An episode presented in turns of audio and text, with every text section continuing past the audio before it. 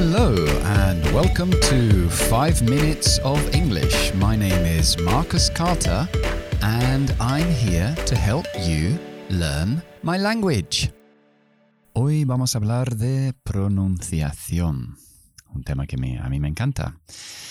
Vale, ¿por qué? Me encanta porque me parece súper importante que los alumnos lo sepan bien. A veces es un, es un tema un poco overlooked, que no se da mucha importancia, pero para mí eh, es de lo más importante. Evidentemente en inglés hay que saber muchas palabras, hay que saber cómo ponerlos juntos con la gramática, pero si no sabes pronunciar bien y enlazar esas palabras, es muy difícil entender luego un nativo o una película. Bien, hoy vamos a hablar del sonido TH eh, en inglés, que es como la Z en castellano. Pero en inglés nosotros tenemos 44 sonidos para las 26 letras del abecedario y muchas de, de esos y muchos de esos sonidos tienen dos formas de pronunciarse. Uno es lo que llamamos sonoro y otro es sordo. Cuando digo sonoro, quiero decir que mi voz vibra cuando pronuncio ese sonido. Yo puedo poner los dedos en la garganta cuando estoy hablando y si yo noto una vibración es porque ese sonido es sonoro. Y si no lo noto porque el sonido se manifiesta solamente en la boca, es lo que nosotros llamamos sordo o voiceless. Voiced, sonoro. Voiceless, sin voz, sordo.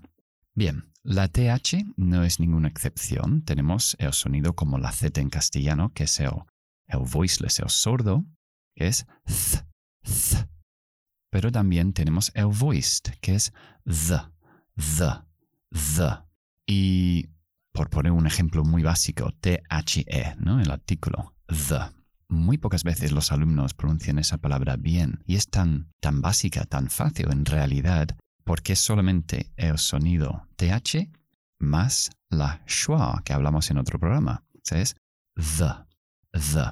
Entonces, para pronunciar la TH, la técnica es, imagínate que pones el dedo en los labios, como para decirle a alguien que se calle, ¿no? Ese, ese ejemplo clásico de abrir la boca y poner el dedo eh, vertical en los labios y tocar el dedo con la lengua. Así es como se empieza, ese es el punto de partida. Y la lengua hace un viaje hacia atrás.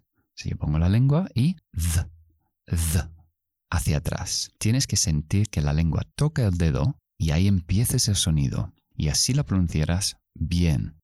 Y elijo, si utilizo la voz, the, the, th, th. Vale, algunos ejemplos que podemos utilizar. Solemos utilizar el sonido sordo al principio de palabras de contenido. Recuerda, hay dos como grupos de palabras de contenido, que es el contenido para entender la frase, que es, son los verbos, los adverbios, los adjetivos, o pueden ser de función gramatical, que son las preposiciones, los verbos auxiliares, etc. Pues las palabras de contenido, si empieza por TH, suele ser lo que llamamos eh, sordo, voiceless. Por ejemplo, por ejemplo, think, pensar, think, o da las gracias, thank, to thank, thank, o el adjetivo grueso, thick.